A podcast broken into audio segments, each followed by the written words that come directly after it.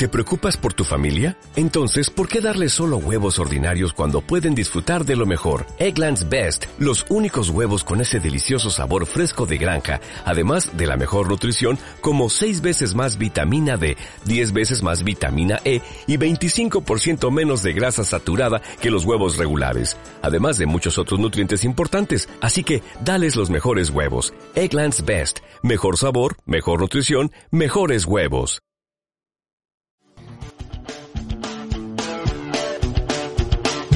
Moment I step outside.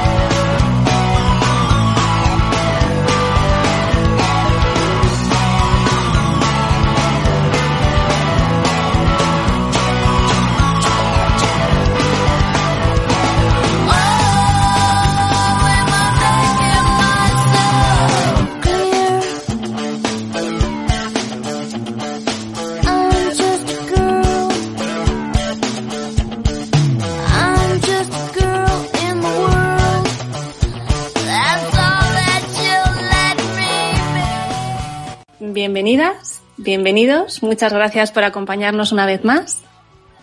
Aquí empieza Mujeres con Historia. Desde aquí vamos a intentar conocer un poco más la figura de algunas mujeres a lo largo de la historia. Hoy os presentamos a las esclavas en la antigua Roma. Y además tenemos el placer de contar con un invitado que, bueno, puede que alguien le conozca ya.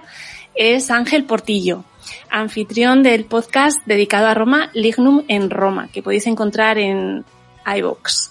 Es docente y escritor de varios libros. Lignum, Lignum en Tapae, Lignum en Roma, Cunina, diosa tutelar de la infancia, Aliso, los últimos supervivientes de Teotoburgo y coautor de Ad Urbe Condita, de la editorial Edaf. Además, es miembro del grupo de recreación romana Barcino Oriens, Legio II, Traiana Fortis y miembro de la plataforma Divulgadores de la Historia. Muy buenas tardes, Ángel. ¿Qué tal? ¿Cómo estás? Buena- buenas tardes eh, y buenas tardes a todas y a todos los que escuchan tu programa y el mío, porque como sabes esto será un crossover y nos escucharán en los dos podcasts. Yo eh, emito en iVoox, pero también en Spotify, creo que tú también lo haces, ¿no? Sí, Eh, y también, salimos, también. salimos por todas partes, ¿no? Ah, sí, vamos a hablar de la esclavitud y de cómo era esta en Roma, ¿no? Y en este caso vamos a hablar de, en general, de las esclavas, teniendo en cuenta que no existe eh, un único concepto de esclavitud en Roma, ni tan siquiera de esclava, ¿no? Elena, me has dicho que siempre tengo la costumbre de comenzar con un eh, texto. ¿Por qué lo hago así? Porque este texto normalmente nos ayuda a centrarnos, ¿no? Aquí, permíteme que haga un poco de promoción, precisamente del último libro este que has dicho, Aliso, los últimos supervivientes de Teutoburgo, ¿no? Y voy a explicar a un personaje que se llama Besares de Hispania, ha sido prostituta toda su vida, y cuando digo su vida estoy diciendo de su más tierna infancia, sin poder elegir, ¿no? Empezar a la prostitución con 16 años era empezar muy tarde la prostitución. Entendemos en esta época romana, ¿no? Y el, el texto de mi libro en particular dice lo siguiente. Besares de Hispania desconocía los problemas y los pensamientos del hombre que avanzaba ante ella. Sencillamente le seguía. Su vida dependía de él, tal y como antes pertenecía a Cedric el Elvio. Estaba acostumbrada al maltrato, al hambre, a servir y a entregar su cuerpo al varón. Aldair le pedía unos servicios que nunca había realizado. Preguntaría, pediría instrucciones, aprendería, se adaptaría y daría satisfacción y placer. Eso era lo que sabía hacer. La única diferencia era que el galo la quería solo para él, no la quería compartir. Eso no era capaz de comprenderlo todavía. Esto es, eh, lo que intento explicar en este texto es ah, que esta mujer le han enseñado de pequeñita, en este caso la prostitución, y no es capaz de entender el mundo de otra manera. Para ella la libertad no es una opción porque no sabría qué hacer con ella. Esto es una de las cosas que intentaban, en este caso su anterior amo, que era Cedric el desde que la tenía desde pequeñita, le enseñó que ella no era una mujer como las demás y que ella era prostituta. O sea, yo no soy una mujer, yo soy, como dice mi mismo libro, una puta. Sí, además tenían como muy claro, ¿no? Cuáles eran sus deberes, eh, lo que tenían que hacer y, y, no contemplaban nada más. O sea, esa era su vida. Una vez, eh, una vez que, que, logras instalar el miedo, eh, las personas se puede hacer con ellas lo que quieras. Eso ha sido siempre así, ¿no? Y una de las cosas más importantes que intentaban eh, inculcar los amos y las amas, no nos confundamos, las amas eran tan duras con las esclavas como los amos, ah, era precisamente hacerles entender que su situación era esa, que no tenían ninguna opción de ser otra cosa y que esa era su vida. Y que ellas tenían que aceptarlo. Y cuanto antes lo aceptaran, mejor les iba a ir la vida, porque iban a recibir menos castigo. Y esto lo hacían a base de, de brutalidad, de revueltas de esclavos. Supongo que nuestros oyentes sabrán que hubo básicamente tres. La, la tercera revuelta a servir fue la famosa de Espartaco. Craso los eh, venció en el sur de Italia. Hacia el sur de Italia va a la Vía Apia. Pues cada pocos metros crucificó a uno de esos esclavos. Y estuvieron muriendo durante tres días. Y de todos esos esclavos se los comieron, voy a ser así de duro, se lo comieron los cuervos y los buitres. Y murieron de desesperación, ahogados, intentando no asfixiarse de su propio peso. Esto es la brutalidad que intentó enseñar a Craso a todas estas personas. Evidentemente, cuando tú ves ese ejemplo, te es muy difícil liberarte de esta manera. Intentaban liberarse como les permitía llevarse Roma. Y avisar que no podemos ver la historia con los ojos actuales. La violencia en Roma era parte de la vida. Solucionar los problemas con violencia era, era habitual, era normal. Ningún hombre de bien pensaba que utilizar la violencia contra otro inferior a él estaba mal. Yo utilizo la violencia y te someto a ti porque soy más fuerte que tú y se ha acabado el problema. No tenía ningún problema moral en ese aspecto. Vivimos en una sociedad totalmente desalmada en que teníamos 50% de mortalidad infantil, que una mujer podía perfectamente morir en el parto. Entonces no podemos ver el mundo como lo verían aquellas personas. Era un mundo brutal. Un, un conquistador llegaba a un pueblo y mataba a todos los que habían en aquel pueblo. Deshacía, deshacía eh, sus casas, las llenaba de sal. Entendemos esto. Incluso llegábamos a cosas como, esto ya son más espirituales, matarlas en alto para que sus pies no tocaran el suelo, para que su alma también muriera en tormento. No solo te mato en vida, sino que también te mato en muerte, para que no tengan la vida eterna. Somos conscientes, ¿no? A una persona que robaba le rompemos los pies para que su lemur, para que su espíritu maligno no pueda abandonar el lugar donde está el cuerpo y no se pueda vengar. Estamos hablando de estas cosas. Cuando sí, moría digamos que la, la crueldad, ¿no? O sea, la crueldad era el pan nuestro de cada día, al final. O sea, otra serie de valores que, que son diferentes a los que podemos tener ahora mismo. Incluso el tema de la jerarquía. Se sabía perfectamente cuál era tu sitio y, y quién estaba por encima de ti. Y a quién tenías por debajo, precisamente. y, y además eh, conceptos como la pietas, la pietas que nosotros lo interpretamos como piedad, que es una, que para nosotros es desde el punto de vista moderno de las religiones modernas es la creencia real en un ser divino. En aquella época la pietas no era solamente eso. La pietas era aceptar el orden natural de las cosas, el orden de los dioses, pero también el orden de la sociedad romana. Entonces un hombre piadoso, un hombre con pietas era aquel que aceptaba el orden de su, eh, lo que le, lo que le correspondía en la sociedad. Si era plebeyo, era plebeyo y el otro era patricio y tenía que aceptarlo así. Eh, esto emanaba, eh, estaba embebido en todo acto religioso. Incluso en la religión había una diferencia entre los, patricios, los, los poderosos que iban a la triada capitolina y la triada de los pobres que estaban en el Aventino. Era una sociedad muy estratificada, muy clasista, no racista, ¿no? En aquella época era eh, no existía un concepto de, de hombre. Los hombres no eran dignos. Había hombres dignos y los demás no eran dignos. Y se ha acabado. O sea, yo soy digno y tú no. Tú eres un esclavo, tú eres un infame. O una esclava, tú eres una infame. Y ya está. No existía el concepto de que una mujer era igual que la otra. No, no, yo soy Patricia y tú no eres Patricia. Tú eres otra cosa. Serás una hembra en todo caso porque das hijos, pero tú no eres una mujer como yo. Tú no tienes mi dignidad. ¿Qué te has creído, no? Esto hay que, hay que verlo así, ¿no? Claro, y mucha gente dice, eh, Ángel, eso de, no, a mí me gustaría vivir o me hubiese gustado vivir en la antigua Roma, o sea, gente que, le, le apasiona Roma y demás. Yo he de decirte que no. No, porque además no sé por qué me da a mí que tendría muchísimas papeletas de haber nacido esclava. La inmensa mayoría de la población hubiera nacido eh, esclava o sencillamente eh, no hubieran nacido, dijéramos, ciudadana o ciudadano, ciudadano de pleno derecho no ha habido nunca en Roma, pero ciudadano de, pleno derecho. La mujer no era realmente una cosa en Roma, pero sí que estaba siempre bajo la tutela de un hombre. Podríamos decir, para que nos entendamos, que una mujer en Roma era, la, la sociedad romana era paternalista, eh, no tanto misógena, más bien paternalista, y podríamos considerar que la consideraba siempre como una mujer de 17 años, de la actual. No tiene la mayoría de edad, es capaz de hacer muchas cosas, pero no es responsable de sus actos. Y para que una mujer de 17 años que tiene mucho conocimiento hoy en día, no puede ir a hacer absolutamente nada. Me voy a comprar un piso, no puedes. Tú no puedes. Me voy a comprar un coche, no puedes. Tiene que ir tu tutor. Estamos hablando, esta era la visión ah, que tenían en Roma. O sea, una, un hombre por, todavía por hacer, pero que no se hacía nunca. Siempre se quedaba con 16, 17 años, ¿no? Desde el punto de vista de la mujer no había ningún sesgo identitario que dijera que todas las mujeres somos iguales y tenemos la misma, la misma dignidad, no.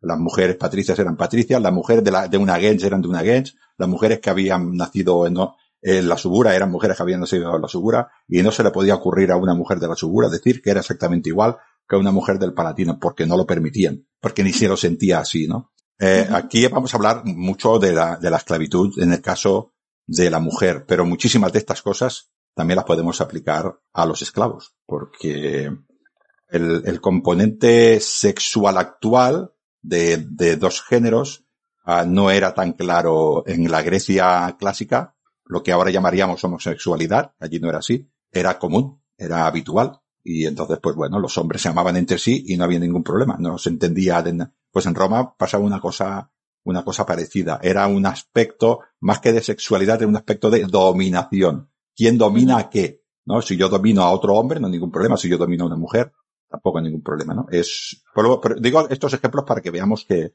nos movemos en situaciones un poquitín muy diferentes a las de ahora, ¿no? Entonces, sí. eh, ¿por qué tenían los romanos a las sociedades antiguas? No son los romanos, todas. Las mesopotámicas, las egipcias, todas las sociedades antiguas tenían esclavos porque hay que reconocer que el hombre es el animal más adaptable a cualquier situación. Es la máquina perfecta para hacer cualquier cosa. Un burro puede tirar, burro o un güey te puede tirar de un arado, pero no te puede servir la mesa. Y un, y un hombre o una mujer te pueden servir la mesa. Y te pueden tirar también del arado, con menos fuerza, pero te pueden tirar del arado. Y te pueden hacer lana, y te pueden pintar la casa y te pueden hacer una obra pública. Es un burro en otra hora. La versatilidad, ¿no? De, de los Claro. humanos. Es, es versátil, ¿no? Y además nadie lo cuestionaba esto. Lo- los esclavos están en el mundo pues para trabajar para mí. Era omnipresente en todo el Mediterráneo, no, no solo en Roma. Los atenienses, los egipcios, los fenicios, los íberos, los, todos tenían esclavos, todos. Era parte de la, de la economía. Había pueblos que les negaban incluso el hecho de que un esclavo fuera a una persona, dijéramos, entera. A Roma no tenía ese problema. Roma consideraba que los esclavos eran personas enteras, sencillamente que no tenían derecho y que tenían que asumir su condición. Tú has nacido esclavo por algo. Los dioses, esto ahora diríamos las personas creyentes, ¿no? Los dioses los quieren así.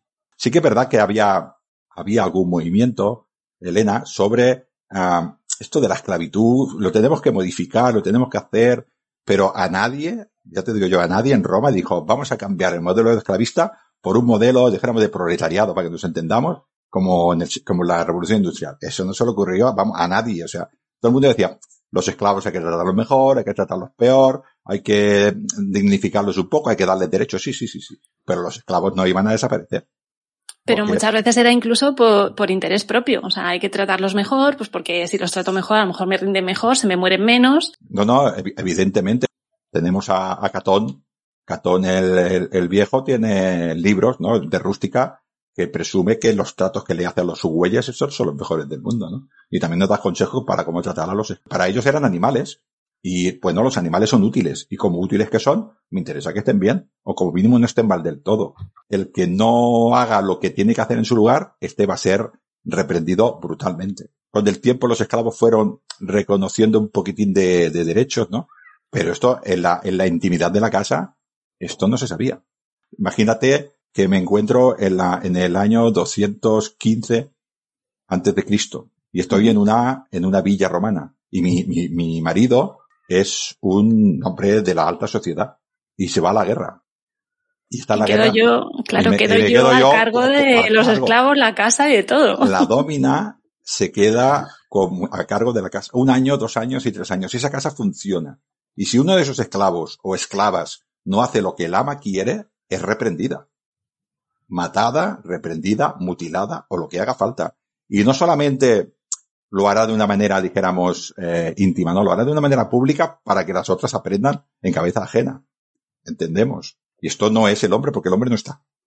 El hombre en muchas épocas, sobre todo en las grandes villas, marchaba a la guerra y volvía al cabo del tiempo a procrear. Las esclavas y los esclavos eran de sus amos, eran propiedad de sus amos, pero las amas estaban muchísimas veces más tiempo con ellos que no los amos. Los amos tenían cosas más importantes que hacer, sobre todo los grandes terratenientes, que ocuparse de los esclavos. Para eso tenían otros esclavos de menor entidad y también a, a las dominae. El hombre se va y tú haces algo por mi casa, esta es tu parcela. Normalmente la casa era la parcela de la mujer y ella la dominaba, vamos, la llevaba bien y al hombre le interesaba que, que la mujer tuviera, para que nos entendamos, en aquella época otras preocupaciones. Así que muchas veces era la ama la que, la que castigaba.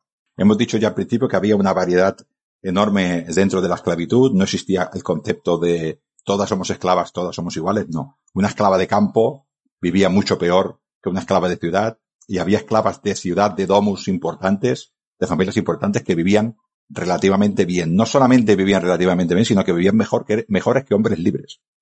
Y luego había auténticas eh, desgracias de vida de esclavos. Quiero decir que es todo una, una variación, una variación enorme. Desde el punto de vista legal, todos eran infames, no tenían ningún derecho, no eran personas jurídicas, sí que eran personas físicas, bueno, más bien objetos físicos, y no tenían ningún derecho. Pero tal como lo digo, ningún derecho. En Roma eh, había diferentes clases sociales y diferentes derechos de, de- de hombres y de, y de mujeres, pero los esclavos y las esclavas en general no tenían eh, ningún derecho. Si no se portaban bien, pues las fragelaban. El flagelo romano, no sé si saben nuestros oyentes, que es básicamente un, eh, un látigo, pero que tiene cinco hilos. Normalmente les ponían una especie de huesos de cabra o de bolas de punta. plomo en las puntas para que hicieran daño de verdad. Y esto era, había suplicios que solamente eran para los esclavos. Con eso no se le podía dar un hombre libre. Eh, a saber cómo podía quedar la piel de, de esta mujer. También las podían encarcelar en las egástolas, que eran las cárceles para esclavos, con estos típicos grilletes, que eran un simple agujero y las metían con una cuerda allí dentro y allí tenían que estar el tiempo que su amo quisiera y luego las sacaba. O sea, era imposible escaparse. ¿Dónde vivían los esclavos en las domus? Pues bueno, eh, en alguna domus importante, por ejemplo, de Pompeya, actualmente, modernamente, se ha encontrado una habitación de esclavos. Eh, esto es muy reciente, eh, hace unos pocos meses, ¿no? Pero esto no es normal. Lo normal es que los esclavos durmieran donde pudieran dormir. Sobre todo que no molestara al amo cuando pasaba por la casa. No fuera a ser que el amo se, tra- se, se trasquillara por la, cuando paseaba por la noche, ¿no? Con lo cual se apartaban y se meterían pues debajo de las escaleras, detrás de algún sitio que no molestaran, con unos catres totalmente provisionales que desmontarían y se pondrían. Yo en el nuevo libro, este, vuelvo a hacer publicidad de mí, perdona, pero es que lo meto, que se llama. Juno, Juno y las matones romanas, que saldrá pronto, explico otra historia de una, de una esclava que, bueno, consigue los favores del favorito del señor, ¿no? De, de un esclavo, pero ya con un poco de prestigio dentro de la casa y el esclavo, y el amo le regala esta esclava. Dice, esta es para ti, úsala.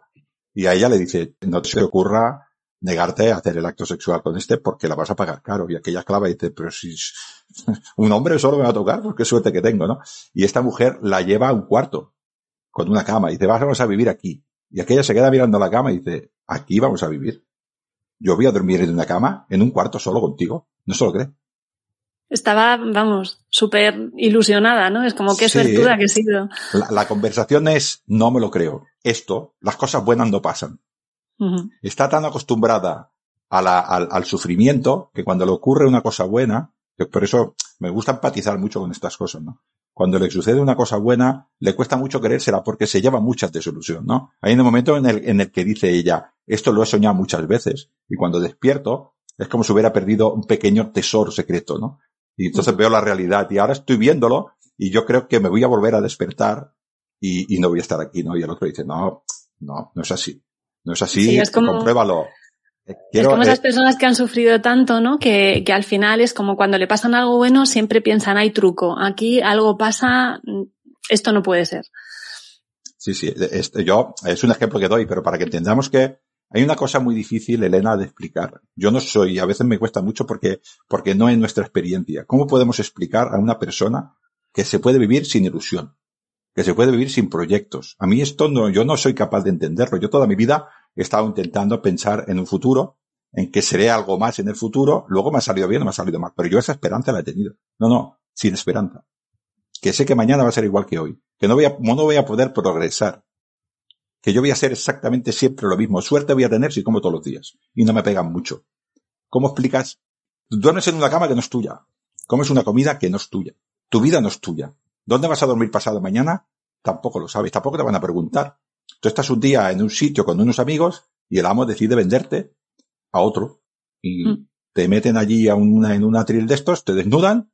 Si eres una mujer, te desnudan y, y un hombre también, pero a una mujer la desnudan para que vean que es joven, que puede procrear, que es sana y te venden. Y has cambiado de vida, has cambiado de casa y nada de lo que suceda en tu vida depende de ti. De ti. Es muy complicado de, explicar esto. Yo quiero que a ver si alguien se lo puede imaginar. Hay personas en el mundo que viven así, ¿eh? Por desgracia. Pero Sí, todavía, todavía, es verdad. Que por cierto, Ángela, todo esto, porque claro, nosotros damos por sentado que, que ellos, o sea, tú eres esclavo, tú eres esclava, tú has nacido esclava, eh, tú sabes que esta es tu vida y, y es lo que te ha tocado. Pero claro, ¿de qué forma podías llegar a ser esclavo? Porque había esclavos que no, que no nacían siendo esclavos. De hecho, si nacías siendo esclavo o esclava, eh, o eras una esclava nacida en casa, eh, digamos que, que tenías más valor, te Sí, sí. tenían como en, me- en mejor, en mejor estima. Sí, el, el razonamiento, el razonamiento romano pienso, eh, es el siguiente. Su madre era esclava, la hemos dominado a su madre, esta hija que ya es esclava ya está domesticada, porque como Claro. su madre ya está domesticada, esta también. Es así de fuerte. Con lo cual era más, valor, era, era más valorada porque ella ya sabe lo que tiene que hacer. No hay que enseñárselo, no hay que tener esfuerzo para esto. Era más valiosa, claro. Claro, era una esclava de casa y era esclava de nacimiento. Es como mal comparado que comentaba yo, eh, pues como con los animales que nacen en, en cautiverio, ¿no? Algo parecido. Pero también podías llegar a ser esclavo por otras vías, ¿no? Sí, sí, la, la esclavitud, eh, primero porque nacías esclavo. Sí. Esta era la, la más normal. También podía ser esclavo por, am, por una cuestión de guerra, por una cuestión de ser prisionero, prisionero de guerra. Esta es también eh, importante y además, sobre todo cuando Roma creció, eh, después entre las guerras púnicas y, y la expansión máxima del imperio, había esclavos ah, hablando fino a punta pala. O sea, había esclavos por toda, por todas partes. Esto es malo para los esclavos porque baja el precio. Esto es lo que pasa siempre. Cuanto más esclavos hay, más baja el precio, más predecibles son. Como tengo más, pues eh, puedo matar a más y puedo castigar a más porque cuando cae uno, eh, viene otro. También podía ser esclavo, en este caso, ahora que me acuerdo, ah, eh, existía el hecho de que si un esclavo de guerra escapaba y volvía a su casa, se convertía en un hombre libre, no ciudadano. Eh, voy a puntualizar aquí una cosa. Una cosa un ciudadano romano con plenos derechos, luego si acaso repaso un poquitín los derechos básicos, y otra cosa es ser un hombre libre. Un hombre libre era un peregrino, era una persona que no era esclava y podía hacer uso, dijéramos, de su, de su libertad. Pero no tenía derecho a votar, no tenía derechos políticos. Entendemos, ¿no? Era un- lo Sí. que se conoce como un peregrini.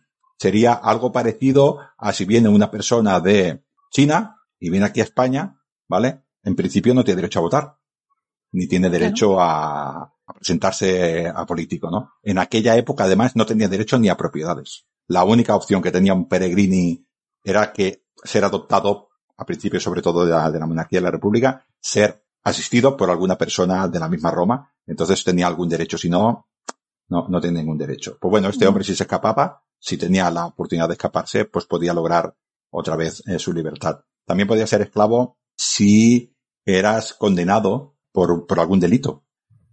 Eh, La ley de las doce tablas eh, nos dice, nos dice eso eh, precisamente, ¿no? Ah, también podía ser esclavo por, porque tu padre, que tenía Elius vivendi, el pater de familia, vendendi, perdón, Elius vendendi, que es que te podía vender. A la hija la podía vender hasta tres veces como esclava. Venderla, repescarla. al hijo solo una vez. Tres Venderla. veces. Sí, a la hija tres veces. A la O tercera que- vez quedaba emancipada, digamos, del padre. Se tenía que ir a buscar a otro para vivir. Tú, o sea, el padre la vendía, la podía volver a recuperar. Sí. O sea, Sí, la- podía decir, "No, oye, que es que esa esclava es mi hija, la quiero volver a tener en casa Sí, y luego volverla a revender. Má- Más que una venda es, es una, yo, ¿cuánto te debo? Yo te debo, ahora me lo invento, 20 sestercios. ¿Cuánto tardaría mi hija en ganar 20 sestercios? Pues tardaría un año, pues un año de servicio. Pagos de deudas, ¿no? Sí. Principalmente. Sí, sí, al hijo ya se consideraba, sobre todo al principio de la República, 12 tablas, que era más importante para los romanos. Entonces, con solo una sola vez, él ya, una vez que acababa de pagar esa deuda, el hijo ya quedaba emancipado del padre. Quedar emancipado del padre quiere decir que ya podía tener sus propias propiedades. Que esto es muy importante, ¿eh? Había, había hombres, sobre todo en la, al principio, por ejemplo, de la República, que también, eh, y de la monarquía, plebeyos, por ejemplo, que iban a las guerras, compraban la panoplia para ir a la guerra, volvían, no había hecho suficiente botín para pagar la, la deuda, y eh, ahora, por ejemplo, cuando yo voy al banco y pido un préstamo, mi casa, mi hipoteca, es mi garantía de, de devolución. En aquella época la garantía era la persona física, con lo cual era ella la que tenía que pagar eh, su propia deuda. Así que esta persona también era esclavo. Claro, si tenía hijos o hijas, intentaba que fueran sus hijos y sus hijas las que pagaran esa deuda, ¿no? Había una cosa también muy dura, que era la de Elius vitae nesque. O sea, los padres tenían derecho a la vida y a la muerte de los hijos. Entonces, cuando la hija nacía, o el hijo nacía, sobre todo las hijas, lo que podía hacer era exponerla. Mm. Exponerla. No, no, lo levantaba en el aire si, la- si lo toleraba, decía tolere filium, lo acepto, se lo daba a la mujer y le daba permiso para amamantarlo, o decía no tolere filium y lo exponía y lo lanzaba directamente a la calle. Si era una niña, cualquiera podía recogerlo, llevárselo a su casa y utilizarla como su propia hija, porque era un objeto abandonado que no tenía a dueño, sin, e- sin domine, no tenía dueño en aquel momento, y cualquier persona se podía hacer cargo de ella. Una persona de buena fe, pues la haría como su hija, o lo acogería como su hijo, y otra persona de menos fe la utilizaría en la esclavitud, por ejemplo, como prostituta. No había ningún problema. Era un Oh, objeto mira lo que que me he encontrado, ¿no? Mira Sí. lo que me he encontrado por la calle. era un objeto que me había encontrado en la calle. No, pero está, está como te lo cuento, ¿eh? Es, eh, bueno, la exposición no es exclusiva romana, es de todas las sociedades mediterráneas. Todas, ¿eh? Todas. Y eh, también existía eh, otra manera de esclavitud que era, eh, que era bastante común, por eso los viajeros, eh, cuando viajaban las personas, Elena, ya te digo yo que se ponían en las puertas de las grandes ciudades y cuando iba un grupo de 40, entonces se iban a la siguiente ciudad. Porque si iba uno, llegaban los eh, bandoleros de la época, lo cogían, le, cascaban bien cascado y le decían, tú ahora vas a ser un esclavo. Y si no, peor para ti. Y lo vendían como esclavo. Y luego él tenía que Directamente se, secuestraban a la gente, ¿no? En los caminos. Sí, sí, sí, sí. Y lo vendían como esclavos. Sí, sí. Y luego este hombre tenía que demostrar que no era esclavo. Sí, bueno, eso ya sería más complicado, supongo. Pues a ver, demuéstralo, pues tendría que ser que alguien que te conociera, ser de una ciudad, pero claro, si tú eras, yo que sé, de una ciudad de la Galia, pues a ver que te conocía en Roma. A ver, si tú eras de Capua, que está al lado de Roma, pues todavía puedes decirle a alguien, a través de alguien, oye, ves allí que venga alguien y que me reconozca y, porque además era, claro, no había un DNI entre comillas. Quiero decir No, que, claro. cuidado con estas cosas. Esto también, también, aquí he traído una, una lápida que además lo dice, sí, dice dedicado a Gallo Tadio Severo, hijo de Gallo, secuestrado por bandidos a la edad de 35 años, y a su hijo Próculo de 6. Limbrixia primigenia, libertad de Lucio, erige este monumento en memoria de su marido y su hijo.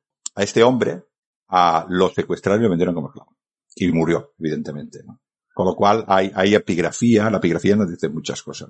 Así que, de estas maneras, eh, podía ser esclavo. Algunas formas de esclavitud eran temporales y otras formas de esclavitud no eran temporales. Por ejemplo, una condena era, era una manera de ser esclavo de una manera temporal, a no ser que hubiera sido por un robo, que existía el, el noxae, que se le dice, era, ah, te doy de prenda. O sea, cuánto, eh, mi hijo te ha robado algo, o mi esclavo, un esclavo mío, pues, te acaba de tirar de una pared porque se le ha escapado el guay, por decir algo, y la pared vale, pues yo qué sé, 400 estercios. ¿Cuánto vale el esclavo? 400 estercios, te lo doy.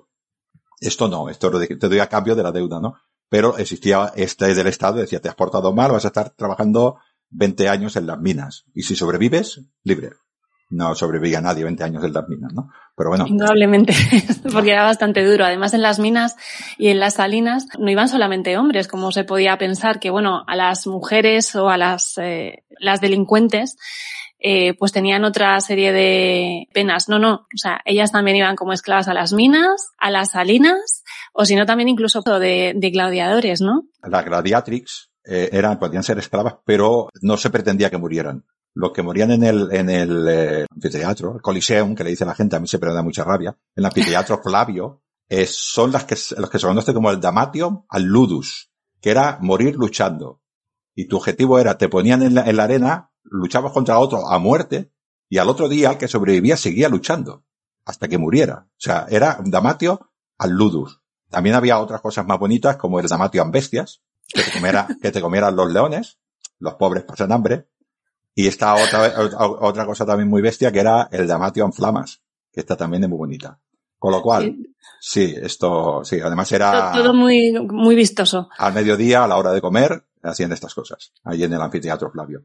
Quiero decir que ir a las minas era malo y eh, darte de esclavo era malo, pero las otras alternativas eran peores. No solamente te mataban, sino que te humillaban, porque la, tenías que ser ejemplo para que otro no repitiera. Entonces te, te ponían allí en el anfiteatro con 80.000 personas esperando a los gladiadores. Vuelvo otra vez para que la gente empatice. Tenemos allí 80.000 personas esperando a los gladiadores, que son los que molan. Es como el Barça Madrid, ¿no? Para que nos entendamos. Sí. Barça Madrid y el Bayern, todos jugando el mismo partido, que sería una exageración. No entiendo mucho de fútbol, pero sé que estos son muy importantes. Y justo un poquitín antes te colocan las, estas matanzas, ¿no? Entonces la gente los está viendo y está diciendo, vamos, vamos, que yo quiero ver el fútbol. Deja ya de matar a gente tú estás allí viendo que te están sacando las tripas los leones y aquella gente pidiendo a los gladiadores, ¿no? O sea, el escarnio era este. Lo digo así un poco con humor, pero es que es así de bestia. O sea, tenemos que entender que, que esto es así, ¿no?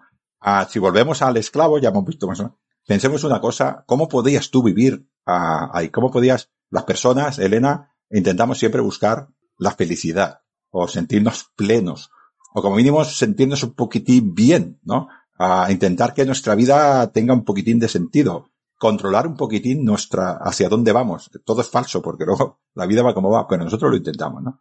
Estos también lo intentarían porque, porque es humano. O sea, no, no hay ninguna persona que diga, bueno, yo, bueno, igual sí que lo sé, yo no las conozco. Ya veremos qué pasa mañana, ¿no? Bueno, ya veremos qué pasa mañana. Hasta esta persona que dice, ya veremos qué pasa mañana, tiene esperanzas de lo que pasará mañana, o espera como mínimo que mañana le vaya bien. Estamos hablando de una persona que no tiene esperanza, ¿no? Lo normal sería que eh, se, lo tomara, o sea, lo aceptara. Es la aceptación. Ya sabes que tenemos la negación, la frustración y la aceptación. Pues que llegar a la aceptación lo más rápido posible. Mira, me, soy prisionero de guerra, me, ha, me han elegido para ser esclavo y soy esclavo. Tengo dos opciones.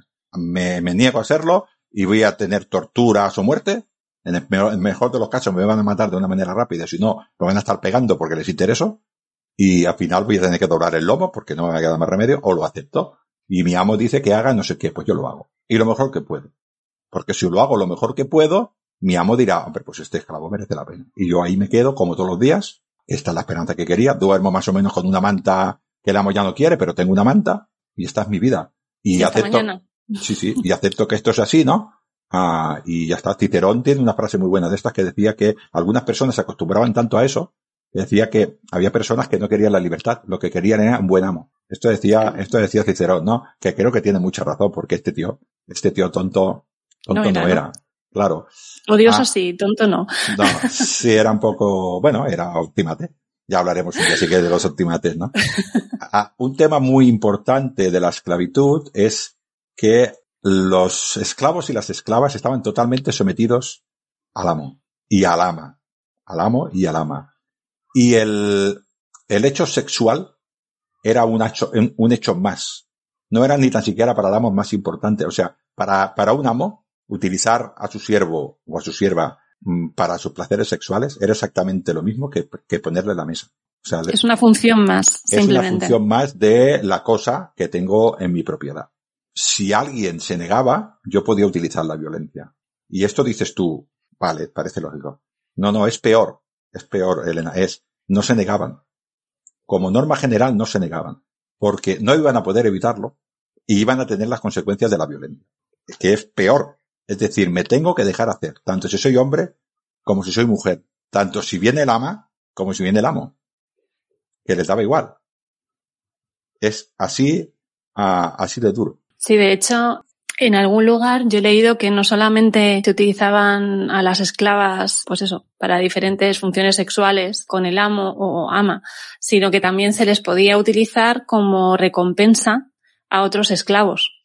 Sí, sí, y a otros esclavos sí, invitados. Sí, sí, sí, esto era, vamos, era, era habitual.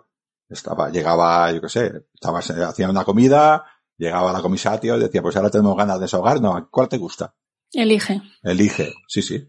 Pero hombres y mujeres, no nos Sí, sí. confundamos. El- la sexualidad era entendida de otra manera de la que lo entendemos ahora, ¿no? La diferencia que hay entre el hombre y la mujer es, ah, si bien hay, luego hablaremos un poco más adelante de oficios específicos para mujeres, a los esclavos ah, se les enseñaban oficios, dijéramos, más productivos, más de hombres, para que nos entendamos, ¿no? Y a las mujeres se les enseñaban mm, más eh, de la labor. A una mujer esclava más o menos emancipada, se esperaba de ella lo mismo que de una mujer romana, que era que se ocupara de la casa y que se ocupara de los hijos y que se ocupara del marido. Esa era la esperanza que tenía una, una libertad, una esclava que había sido liberada. Se esperaba lo mismo que de cualquier otra mujer romana, quiero decir.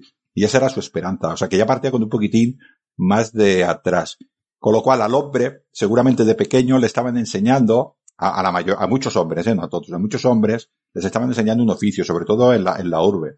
Artesanos les enseñaban oficios a los esclavos. Hombres de, de mucho poder les enseñaban a escribir, les, ayudaban a hacer, porque ellos no podían con todo, enseñaban a administrar una casa. Y estos hombres eran valiosos, pero la mujer en general ah, no le enseñaban eso. Y al final, por duro que yo lo tenga que decir, al final solo les quedaba su cuerpo.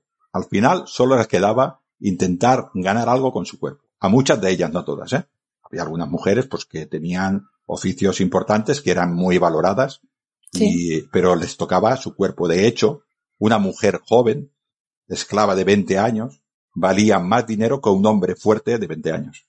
Porque la mujer esclava de 20 años, con las caderas anchas, era bastante más fácil que pariera y te estaba produciendo más esclavos. Eso el varón no se contaba así. Lo digo crudo, pero es así. O sea, valía más una mujer joven y valía menos una mujer con la ya que hubiera perdido la menstruación. Era una inversión al final, porque realmente es como que tengo una esclava, pero sé que me va a rentar. Me va a rentar el qué? Otro esclavo o otra esclava nueva. Además, ese esclavo o esclava nueva encima habría nacido en casa, con lo cual viene, digamos que de género ya el ser esclavo. Así que más dócil y mucho más sencillo todo, ¿no? De este modo yo también aumento mi patrimonio. La, la, la esclava me va a hacer unas, unas labores que son propias de mujer, pero además me va a crear esclavitos también. Y luego, para crear esclavos, no necesito tantos hombres como mujeres. Era su pensamiento. El mismo amo podía hacer esclavos. Claro. O, o esclavos elegidos mm, obligaban a la, a la esclava a yacer con el esclavo, ella no se podía negar y se iba quedando embarazadas. Quiero decir que no, no- la proporción de esclavos-esclavas no era, no era esto. Por eso el esclavo, en general, eh, estamos hablando de estas edades, era, era más, eh, era más barato que la mujer, ¿no? Esto, esto era así. Había mujeres directamente que ya iban a prostitución, y esto yo luego hablamos si quieres al final, pero la esclava de, de cualquier domus era, eh, podía ser utilizada sexualmente. Y esclavas, por ejemplo, de cantinas, esclavas de tabernae, que le llamamos tabernabinae, o cualquier otra, o capua, o, bueno, o, o mansiones, o mulaciones, bueno, diferentes establecimientos que existían. Ellas eran camareras, ellas se ocupaban de barrer el local y ellas eran ofrecidas a los viajeros eh, sexualmente. Y esto era parte de su trabajo y lo entendían así. A nosotros nos cuesta mucho imaginarlo, pero yo creo que una mujer que con 8 o 10 años ya se encuentra en esa situación, eh, con 16 lo ha tenido que aceptar, porque si no, no podría vivir. si alguien podría pensar que, bueno, eh, yo soy un amo, tengo una esclava, la dejo embarazada, ese niño qué pasa con él. O sea, al final es hijo de, del amo, ¿vale? Es hijo del amo, pero es hijo de una esclava, con lo cual, si la esclava sigue en situación de esclavitud, eh, permanece esclavo ese hijo. Se Si dijo- la madre se quedaba embarazada siendo libre y daba a luz siendo esclava, el hijo nacería libre. Y incluso sería así si la madre fuera libre y en cualquier momento de su gestación. O sea, digamos que el estatus de esclavo de ese niño depende de en qué situación se haya concebido, por llamarlo de algún modo, algo lo así. Voy a, lo voy a decir lo más crudo posible para que lo, no, nuestros oyentes y nuestros oyentes lo entiendan. Las entrañas de la esclava, las entrañas de la mujer romana, incluyendo la esclava, no eran de ella, eran del hombre que las había fecundado. Si el hombre que las había fecundado, cuando salía ese bebé, lo reconocía, ese bebé obtenía la misma categoría, la misma clase social que su padre. Si no lo reconocía, tenía la de su madre. Y se ha acabado. Y ella no decidía absolutamente nada. Todavía Pues hay personas que creen eso, que el vientre de la mujer pertenece a otro. Vivimos en un mundo un poco complicado. Era así de duro. El tema sexual, esto que has dicho del hijo ilegítimo y tal, hay que diferenciar eh, las grandes haciendas que tienen muchas esclavas. Entonces ese, ese hombre puede disponer de las esclavas que quiera y de pequeños propietarios. Yo soy, como has dicho, me has presentado, soy, eh, pertenezco a un grupo de recreación de la Lecchio Seconda Traiana Fortis y me pongo en el, en el papel de soldado y muchos soldados compraban esclavas teniendo una casa porque si tenían una casa le daban lo que ahora se llama el pase pelnota, o sea, podían salir por la noche con más asiduidad, podían irse a su casa y claro, los legionarios romanos cuando iban a su casa querían ser atendidos y muchas veces compraban esclavas. Pero teniendo una esclava o dos y yacían con ella cuando iban con la esclava. ¿Qué pasa cuando dos personas tienen mucho roce? Sea esclava o no sea esclava, a las personas tenemos corazón. Y estas esclavas, pues tarde o temprano, y ellos, hay muchísimas, muchísimas lápidas en las cuales estos legionarios han tenido su fucaeriae, su mujer que cuidaba su casa, y se han enamorado de ellas, y han vivido con ellas, y las han liberado para casarse legalmente, y sus hijos, que pudieran ser ya en este caso ciudadanos romanos de pleno derecho en este, en este caso. Y son muchísimos ejemplos los que hay. En Roma hay muchísimos ejemplos en el cuerpo de, de inscripciones eh, latinas, creo que el volumen 6 es de Roma, hay muchísimos ejemplos de esclavas que han sido liberadas y se han casado con sus propios amos. Pero esto solía suceder más en pequeñas casas, en personas que tenían una esclava, dos esclavas. Y entonces este hombre, pues, el roce al final, queramos o no, hace el cariño. Además, esa mujer, no, no sé muy bien cómo explicarlo porque no quiero herir sensibilidades, ¿no? Pero esa mujer vería el futuro ahí y tenía que engatusar a ese hombre. Porque no tenía nada más que su cuerpo. Si ese hombre la abandonaba, la iba a vender. Y esa mujer, igual ese hombre venía, sería más rudo o menos rudo, pero le traía de comer, se preocupaba cómo están los niños, cómo estás tú, sabes, te he comprado esto para que, para que estés bonita. Estamos hablando, y esa mujer, si es, esa era, era una propiedad. Y si ese hombre la vendía, ¿dónde iba a parar? Sí, nunca sabías. O sea, esto era una ruleta, así, tal cual. Entonces, ella vería allí una oportunidad, con lo cual, no solamente se fidelizaba, sino que probablemente por una cuestión, por una cuestión de supervivencia, incluso sentiría amor por ese hombre. Pero, pero no un amor, dijéramos que surge como nosotros, dentro de la confianza, sino de necesidad. Porque es que la única esperanza que tenía en la vida era eso. Y luego, evidentemente, a partir de ahí surgía el amor y hay auténticas lápidas de, de, de declaración de amor de hombres que dices tú, pero ¿cómo puede ser? Pues sí. Y hombres que se enamoraban de sus esclavas y las liberaban. Incluso, eh, propiedades, es- existía eh, lo que eran las concubinas. El concepto de que la mujer romana, la dominae, aceptara que su marido se acostara con esclavas, era en general aceptado también. ¿Vale? No sé si le haría más o menos gracia, pero la sociedad lo aceptaba. Y estas concubinas, evidentemente, tendrían que ser más, ah, mejor cuidadas. No serían esas mujeres que estaban limpiando el suelo y ensuciándose. Tendrían que estar limpias y tendrían que estar preparadas para que las controlara, para que eh, fuera su amo. Hemos visto muchísimas veces ah, películas eh, del mundo, dijéramos, eh, árabe, en el cual había esos, eh, esas mujeres, ¿no? Sí, esas Y- figuras de concubina que al final es como, bueno, la especie de amante fija. Pues muy bien, pues había esto. Y estas mujeres, es- desde, desde el punto de vista de las demás esclavas, es que hay que entenderlo así, eran envidiadas, porque tienen una situación superior. Y ellas intentaban que ese amo le cogiera el cariño a su hijo, para que de alguna manera lo adoptara, o para que de alguna manera lo liberara y le diera, igual no ya no pensaba tanto en ella, que ella seguiría siendo esclavo, pero sí su hija o su hijo, su hija o su hijo pudiera ser eh, liberados. Creo que estos ejemplos eh, van, van bastante bien. Incluso, voy a ser un poco más atrevido, la dueña de la casa, la dueña de la casa, la domina de la casa, si ya le había dado a ese hombre cinco hijos, le diría, vete con las esclavas y déjame tranquilo. Aunque estuviera enamorado de ella, y él enamorado de él, porque cada parto, estamos teniendo en cuenta, todos los hombres y todas las riesgo. mujeres que hemos oído, tuvimos que hacer una ah, cesárea de urgencia, estaban muertas. ¿Cuántas Mm. mujeres lo hemos visto esto? me han tenido que hacer no sé qué para sacarme el niño muerta. O el niño muerto, porque si el parto se alarga, el niño hubiera muerto. Y si el niño muere dentro de la madre, la madre también muere. Y no hay remedio. Hablo de Roma, ¿eh? Sí, sí. Ahora, por suerte, eh, la mortalidad infantil es muy baja y la mortalidad del parto es muy baja y gracias a, a los dioses, yo que soy romano, gracias a los dioses es así, ¿no? En aquella época, con lo cual el hecho de entregarte sexualmente al hombre, nos podemos encontrar muchísimos casos. Mujeres que no lo aceptarían de ninguna manera, mujeres que tenían que aceptarlo pues porque no les quedaba más remedio, era una cosa más, y eh, mujeres que lo veían como una alternativa de mejorar, de mejorar su vida y la de su descendencia. Y algunas lo conseguían, ¿no? Esto, esto es así. No, claro, no todas, no todas eh, les pasaría esto, ¿no? Habría esclavas que eran eh, totalmente, eh, totalmente maltratadas, ultrajadas con violencia las utilizaban como cualquier objeto porque hay gente para todo. Tanto Sí. hombres como, tanto hombres como mujeres. Hay gente eh, para todos. ¿Cuál es el problema que hemos dicho que también es importante de los esclavos? Los esclavos vivían juntos y un esclavo puede quedar prendado, como digo yo, caer en un amor romántico por una esclava. Entendamos lo que puede suponer para dos esclavos que se enamoren y quieran compartir la vida juntos.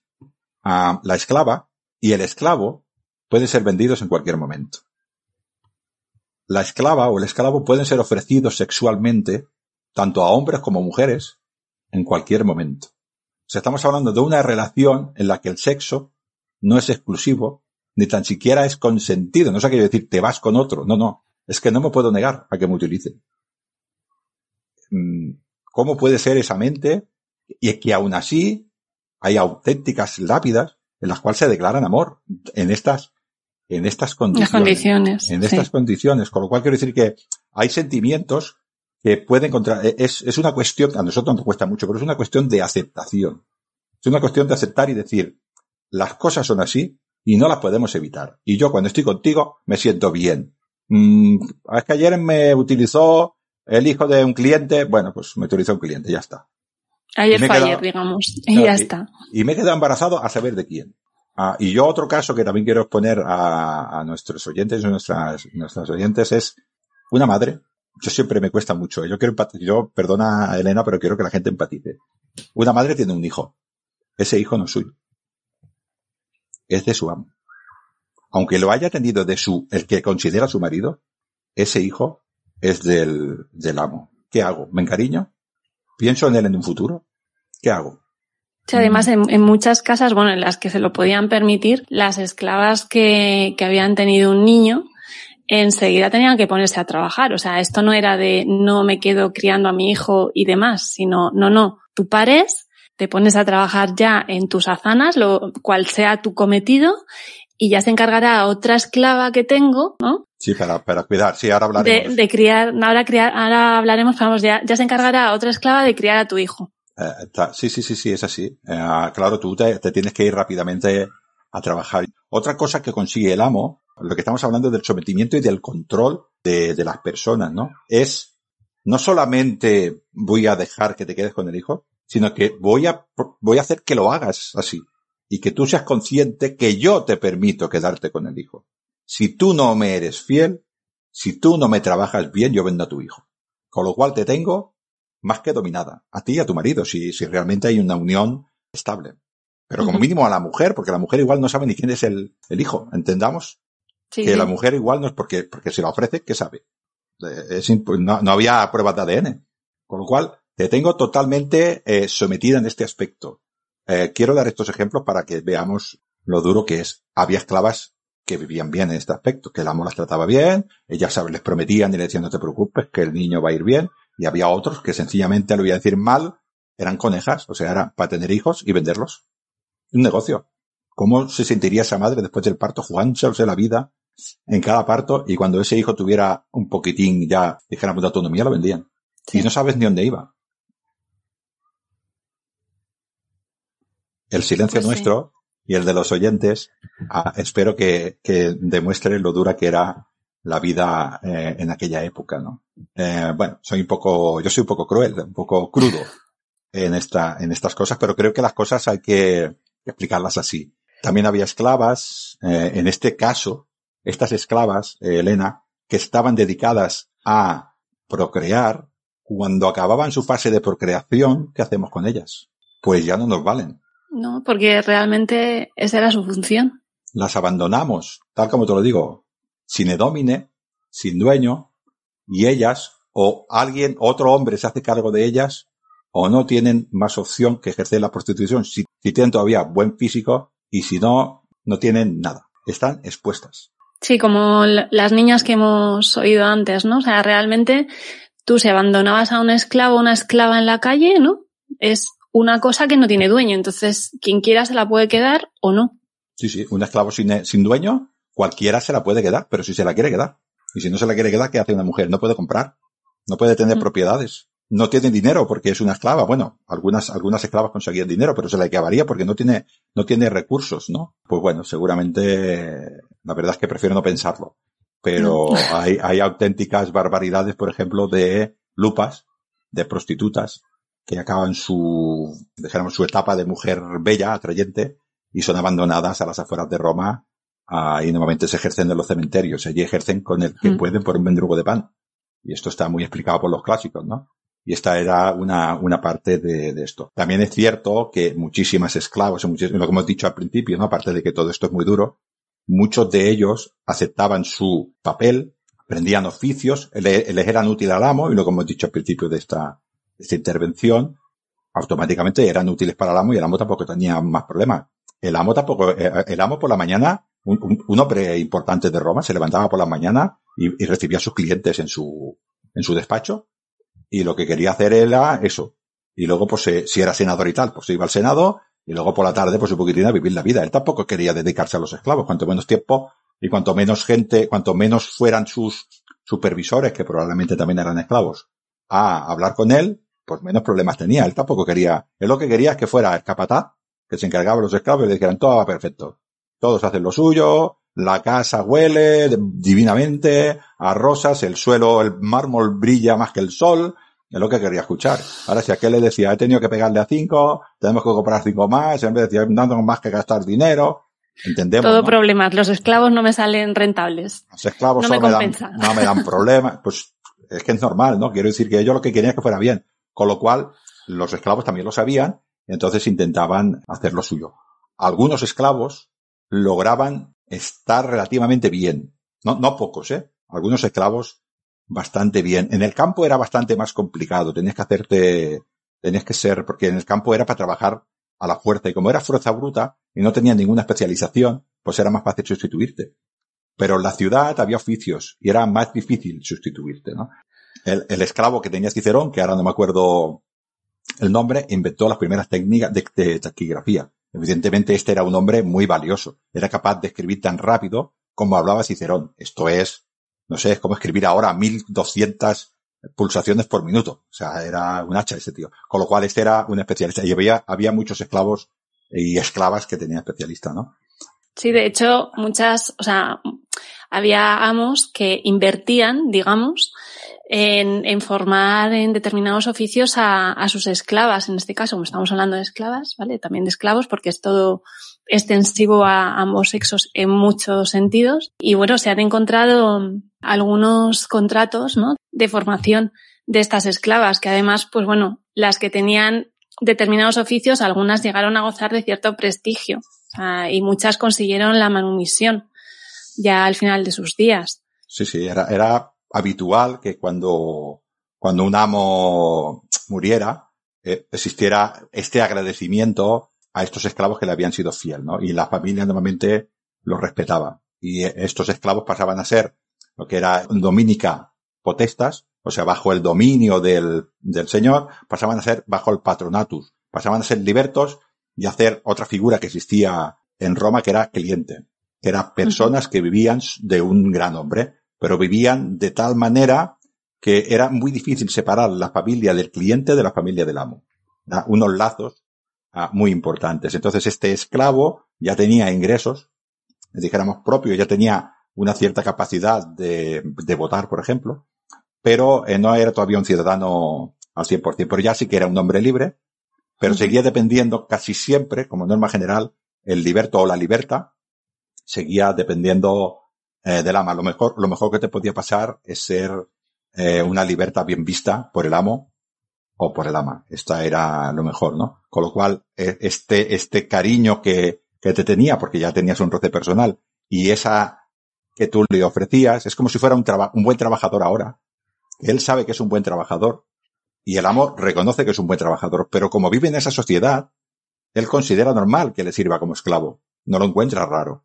Entonces le dice, como premio, mi- yo, mi última voluntad va a ser que tú te liberes. Pero este va a quedar, este liberto va a quedar bajo el amparo o bajo la, bajo la gen, bajo la familia otra vez todavía, ¿no?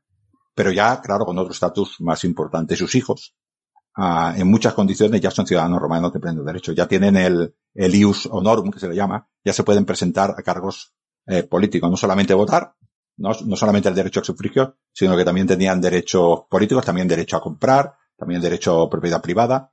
Esto ya es varias generaciones, pero siempre, normalmente, estos libertos además se ponían el nombre de la gens que los había liberado y por eso sabemos que son libertos. La epigrafía nos dice que son libertos y en la epigrafía, eh, tú me has dado ejemplos en los, en, en el, en el guion que hemos hecho eh, mutuamente de precisamente Sí. de esto, ¿no? De, de mujeres que se ve que son ah, esclavas porque no tienen un nombre romano y estas han sido esclavas y aún así tienen declaración de amor de las que la consideran su esposo y el hombre es un hombre libre, incluso son esclavos, ¿no? Y algunas son de mármol, con lo caro que es el mármol para, para estas cosas, ¿no? Ahí había hombres libres que no se podían poner el mármol, ¿no? Y luego tenemos algunas lápidas en las cuales una hija con nombre ya romano se las dedica a su madre que no tiene el nombre romano, con lo cual suponemos, no es fácil todo esto, pero suponemos que la madre era esclava y la hija ya ha sido liberada.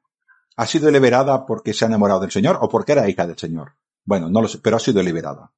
Con lo cual, estos ejemplos que hemos dicho están apoyados por este tipo de lápidas. Y hay muchísimas, muchísimas lápidas, ¿no? Hay algunas lápidas de, del Aventino que, declaran directamente el amor de un hombre a una mujer, ¿no? Incluso hay una, ahora no me acuerdo exactamente, creo que llama Fil- Filematio, que dice, es muy duro, pero duro, entre comillas duro, dice, este hombre me trató como un padre, me sentó en su regazo con siete años. Y ha sido un padre para mí. Y es- se casan con ella. Y él dice que estaba enamorado. Bueno, siete años lo sentó en su regazo. Bueno, tú te puedes imaginar lo que quieras. No sé si con siete años la utilizaba sexualmente o no, pero ya la tenía. Y se Sí, ya era esclava, ya era suya. bueno, y se enamoró de él y la liberó. Esclavos, como hemos dicho, hay muchas clases de esclavos, ¿no? Y hacemos así, si quieres, un poquitín rápido un grupo para decir algunos oficios, ¿no? Esclavos había públicos, públicos y privados. Eh, el mundo público, si quieres, pasaremos muy rápido porque la mujer como esclava pública era muy complicado. Es casi todo a hombre porque se necesitaba, podían servir como escolta, podían servir aviones eh, como, por ejemplo, como em, bomberos en la época de Craso, tenía auténticas brigadas de bomberos que apagaban fuego. Creo que lo mismo lo generaban porque era el negocio de Craso, apagar fuego. No voy a, ya sabes que yo no voy a hablar mal de Craso, pero creo que se hizo rico así, ¿no? Pero bueno, había diferentes tipos de, de funcionarios públicos y la mujer es muy difícil que el Estado necesitara un cuerpo de mujeres no era, no, No era muy habitual. no era muy habitual, pero los esclavos privados sí que, sí que la, las tenemos, ¿no? Y, eh, claro, era muy duro ser esclava en el campo, lo que hemos dicho. El esclavo rural lo pasaba bastante mal. Tenemos mucha información de la, de cómo funcionaba la esclavitud, sobre todo en la República, por eh, nuestro amigo Catón, el censor, o Catón el Viejo, eh, con re- eh, que este nos da, nos da unos textos eh, enormes y nos explican todo esto, ¿no? Y nos hablan de la Iulica, que le llaman, que es la, la capataza, para que nos entendamos, ¿no? La capataza, que es la mujer del capataz. En el Sí. ejército tenemos el capitán y la capitana, para que nos entienda la gente, pues la capataza, ¿no? Y esta le da mucha importancia. Y estos son, estos, o sea, estamos hablando de gente que tiene villas muy grandes, cinco o seis villas muy grandes, y lo que hemos dicho, la mujer de este hombre controlaría una domus. Pero las villas, las villas que estaban a las afueras para producir excedentes eh, agrícolas, pues esto era trabajar como burros. Y se ha acabado. Allí no había ningún eh, vínculo entre esclavo y amo. Es que ni lo veía. No. Ellos solo querían producción, producción, producción. Si se morían cinco, pues compraban cinco más. Producción, producción. Tampoco hace falta, no les hacía falta muchísima instrucción para este tipo, ¿no? Y ah, nos dice Catón, Catón, el viejo nos dice de la, Wilica, que se le llama a esta mujer, eh, con L separada, latín, las consonantes se tienen que separar y pronunciar las dos. Dice que la Iulica tenía que mantener la casa barrida y aseada. Deberá preparar la comida para el Iucus, que es su marido, Su y el resto de los esclavos. Controlar la producción de huevos y las cosechas con productos de la finca. Hacer buena harina y fino trigo. Participar en la recolección de las cosechas y por último, depositar en el fuego del hogar la corona en determinadas eh, festividades y orar al lar familiar. Sí, Además- tenía bastantes, bastantes funciones, la verdad. La, no andaba aburrida. No, esto no nada aburrida, pero estamos hablando de que esta, esta era la privilegiada Sí, y mira la- el trabajo que tenía que hacer. Y esta era la privilegiada. Vamos imaginando las otras. Mm. Estamos hablando de las otras. Y volviendo otra vez a las otras. Cuando este hombre le decía a aquellos esclavos, tenemos que sacar tal producción, al que se portaba bien le regalaba una noche con una esclava. O con un esclavo, lo que le gustara. Así que la vida, la vida en el campo era, era dura. La mina, como has comentado tú antes, Elena, en las salinas o cualquier otro tipo de minas, no era dura, era lo siguiente. O sea, era bastante fácil morir en una de esas minas porque, vuelvo a repetir, solamente querían manos que sacaran eh, producto. Y las Sí, manos que sacan como- producto mm, es fuerza bruta. Si se muere uno, pues otro. Es lo que tú comentabas, además, que si era en un momento en el que el imperio, normalmente en, el impe- en la República del Imperio es cuando más, más mano de obra esclava había, porque había muchos esclavos, pues además eran fácilmente reemplazables, con lo cual, pues bueno, no había ningún problema. La reposición de esos esclavos en tiempos de guerra era bastante fácil. Luego ya el imperio se estancó y al estancarse el imperio, o sea que ya no se expandió, la máxima expansión es con Trajano, pero fue poco. Dijéramos que el imperio, ya estamos hablando de época Flavia, una cosa así, cada vez, mit- mitad del siglo I después de Cristo, finales del siglo I después de Cristo, ah, empezamos a tener ya una falta de esclavos. Ya no tenemos esta aportación o no tenemos esta gran aportación de esclavos por guerra. Estamos hablando de que había épocas en Roma que en un año se han incorporado 200, 300 o 400 mil personas a la esclavitud. En un año, ¿eh? Y ya no estamos hablando de estos números, con lo cual los esclavos cada vez son más valiosos, con lo cual es más difícil eh, deshacerte de un esclavo. Pero hubo en épocas en que los esclavos sobraban. Esto es, eh, duro de decir, pero es oferta y demanda. Mm. Cuanto más esclavos hay, más fácil es deshacerse de ellos. Cuanto menos hay, pues, pues hay que darles más de comer y son un gasto. Yo tengo que ver estos hombres hablando allí en la comisatio después de comer.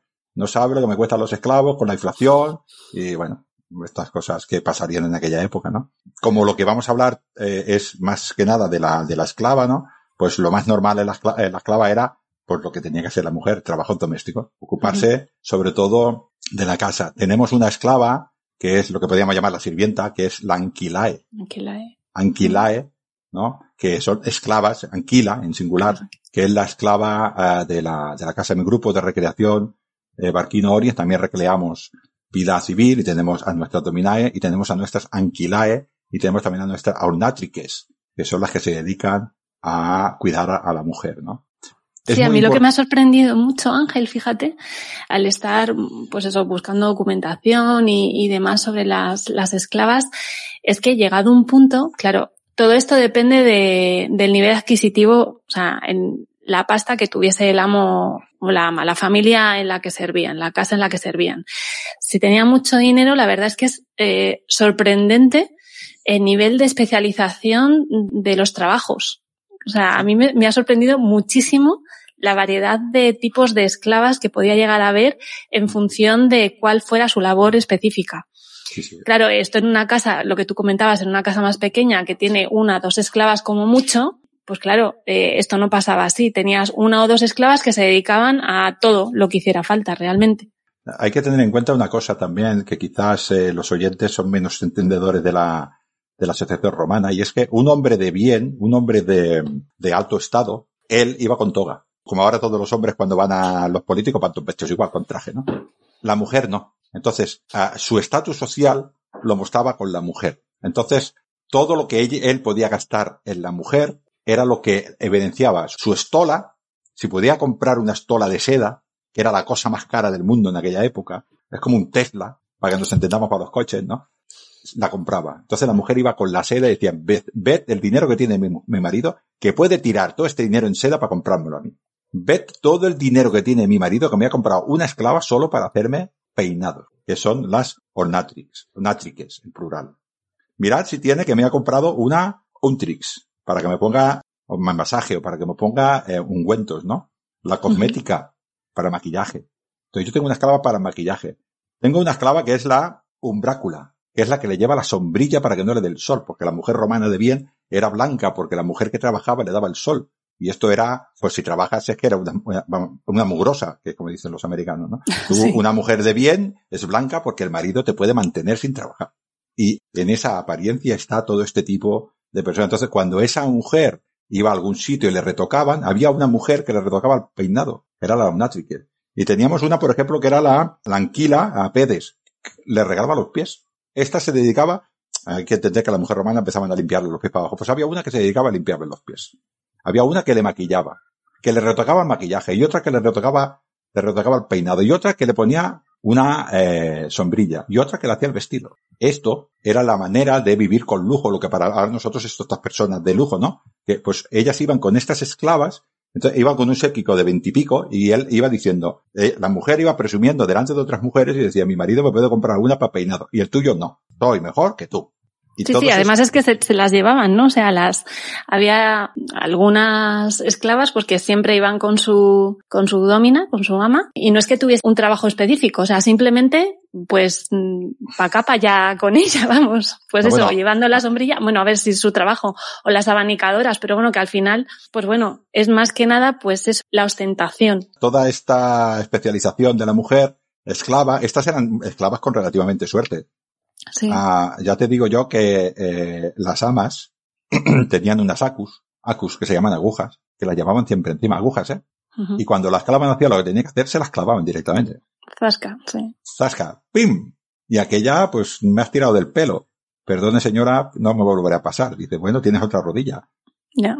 Entendemos, ¿no? Que, Sí, sí. pero eran relativamente afortunadas porque, bueno, pues tenían otra vida. Además, tenemos que tener en cuenta que la esclava que podía tocar a la domina ya tenía que ser una esclava de un poquitín más categoría. Un esclavo de campo, si tocaba a la señora, estaba acabado. Porque la señora era pura, era casta, era piadosa. Y él era un infame. No vayamos a compararnos, ¿no? Y este, no todas las esclavas podían tocar a la, señora, con lo cual era- eran relativamente afortunadas. Casi todas estas esclavas eh, vivían con la, a ver, a ver cómo lo puedo explicar para que la gente me entienda. Vivían con la señora en tanta intimidad que podría ser como, sabiendo que la ama es el ama, eh, sería como un grupo de amigas, o sea, le compartiría todos los secretos a estas. Y a estas esclavas les pasaría lo mismo, le explicarían también eh, casi todos los secretos a según qué tipo de, de mujeres. Sí.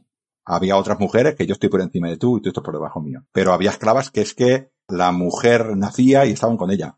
Y, y se casaban y se iban con ellas. Y tenían hijos y estaban con ellas. La habían cuidado a ellas y cuidaban a sus hijos estas mujeres. Esta mujer era como una madre para ella.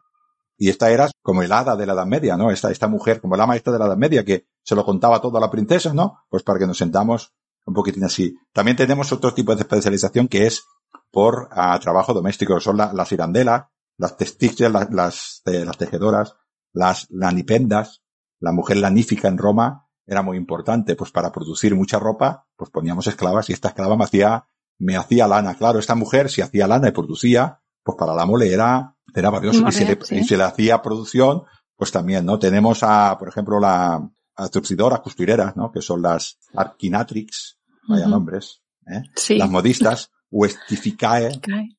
¿sabes? Y luego tenemos, por ejemplo, el lujo ya del lujo, que es una esclava para que me cuido el fuego. Hostiaria. También teníamos un esclavo que se llamaba Ostium, que era el de la puerta. Solo se dedicaba a abrir y cerrar la puerta. Como la El Media. portero, el portero de El- toda el- la vida. El portero de toda la vida, ¿no?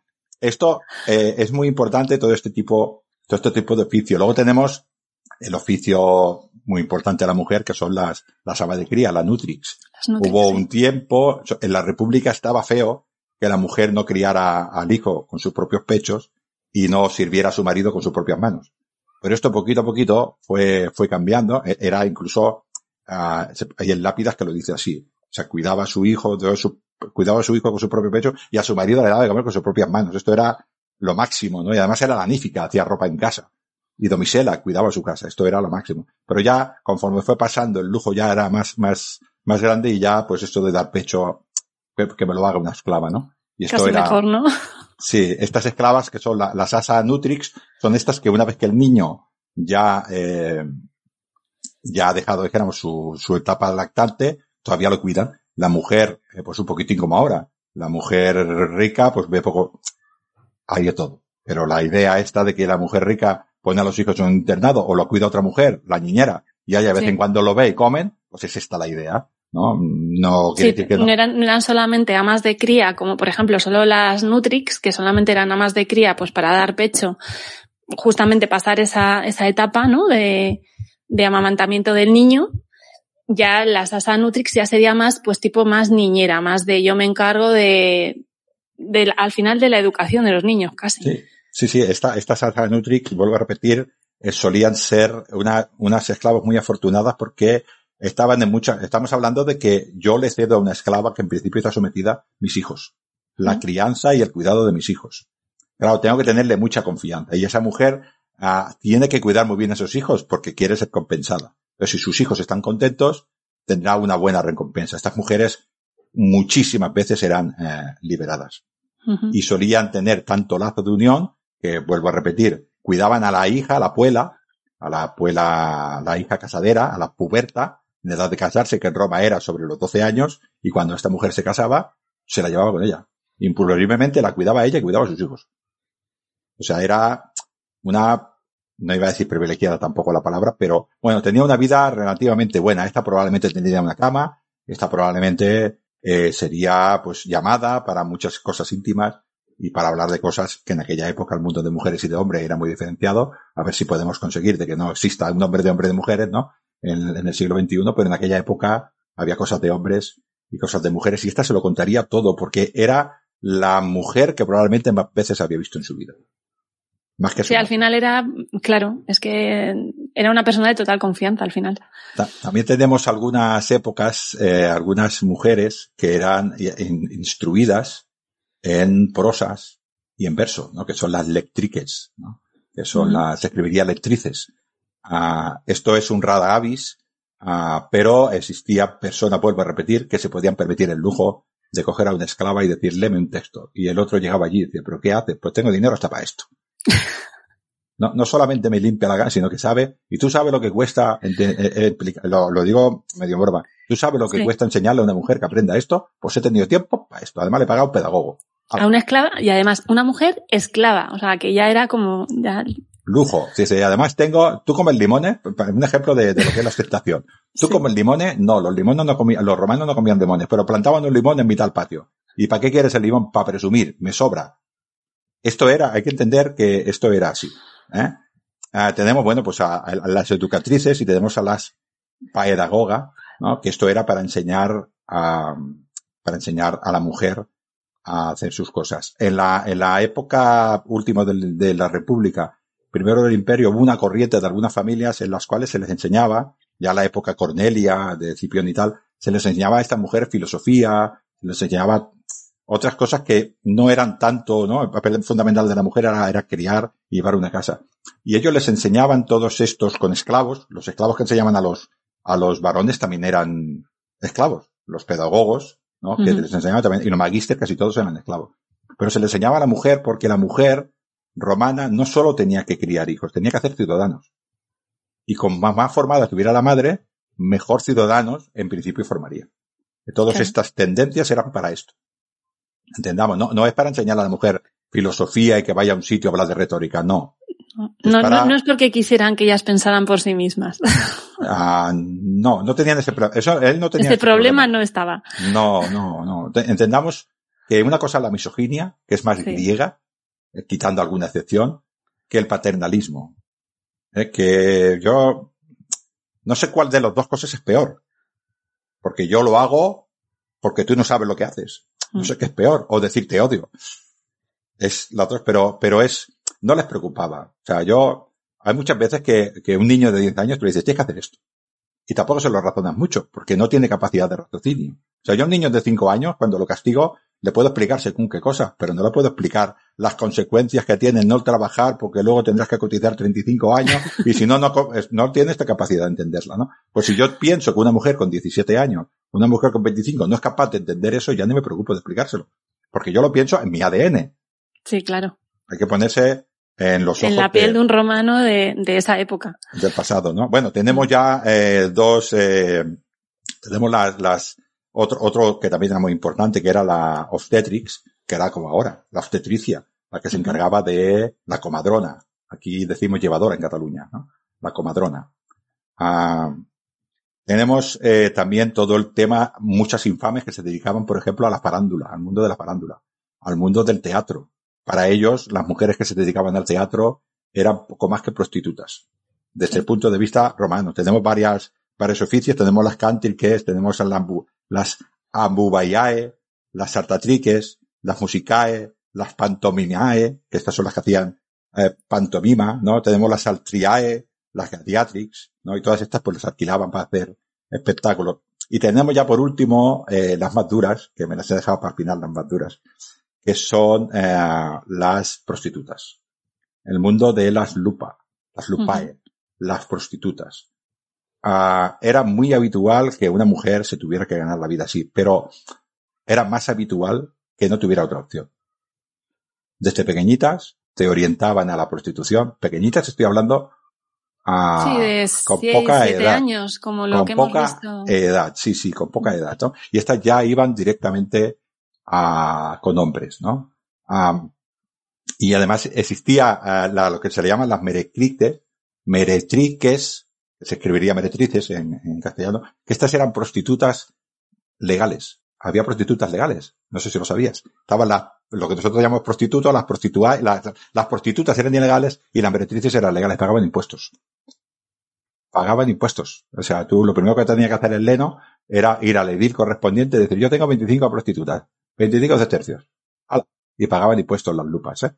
La prostitución, igual que la esclavitud, se consideraba un bien social para a la sociedad romana. Hablando mal y pronto, si el hombre se desahoga con una prostituta, dejará en paz a las mujeres decentes.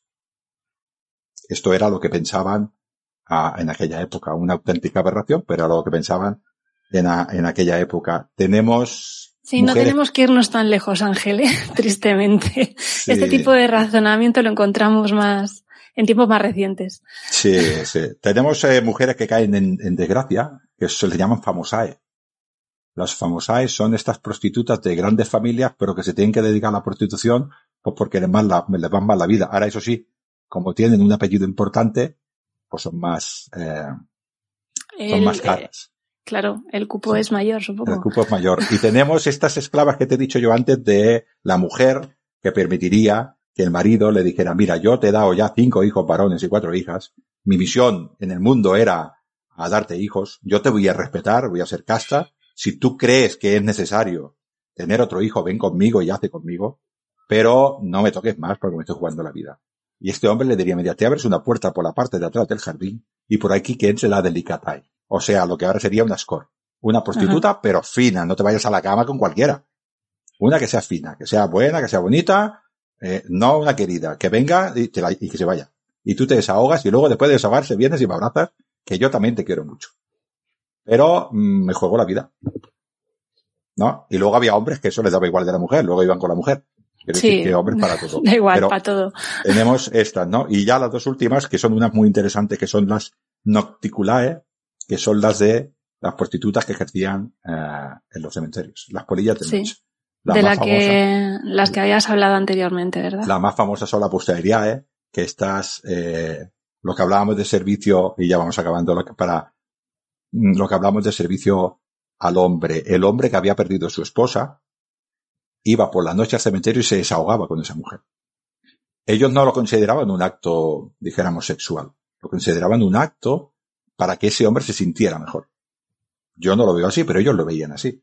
Entonces ese hombre se desahogaba con esa mujer que simulaba de alguna manera que aquella mujer, el espíritu o algo, entraba en ella, ella se dejaba hacer, muchas veces ejercía como si estuviera muerta, o sea, totalmente quieta, dejándose hacer, ¿no? Y ah, aquel hombre pues se, eh, bueno, pues eh, eh, tenía ese control, eran carísimas, eh, creo, no sé si exagera mucho, pero Marcial nos explica de una, no acuerdo el nombre, que cobraba dos aurios. Dos aurios es una burrada de dinero. Un legionario romano no puede pagar dos aureos. Sí, pero vamos, era un servicio especial al final. Se supone que tenía algo que ver con el tema espiritual y demás, entonces. Sí, el, el mundo, el mundo espiritual y el mundo religioso eh, también tiene mucho, mucho que ver aquí. No hemos podido entrar mucho porque queríamos un poquitín. Bueno, yo quería más que todos los aspectos legales, que hay muchos, la misión, cómo podía conseguir una esclava o un esclavo la, la libertad, ¿no? Pues eh, porque el amo quería, porque el amo lo liberaba, porque decía, vale mucho en vida, lo, ya lo liberaba en vida, por, en, en testamento, en, en, su, en su testamento, porque el mismo esclavo, eh, si bien no podía tener propiedades, sí que podía tener dinero, y el amo, lo que hemos dicho, a las esclavas les dejaba tener el hijo para su fidelidad, y a los esclavos les daba algo de dinero precisamente para eso. Y luego este esclavo se podía pagar su libertad. Estos temas son más fáciles de conocer, pero yo quería un poquitín más explicar para que intentemos un poquitín em, empatizar qué situación podía vivir eh, las esclavas en, en, general, ¿no? Los esclavos también, pero sobre todo las esclavas que muchísimas veces solo les quedaba, bueno, a todos los esclavos en general, esclavos esclavas les quedaba someterse, pero muchas de ellas tenían que vivir eh, eh, esta, yo es que no soy capaz de entenderlo porque yo soy padre.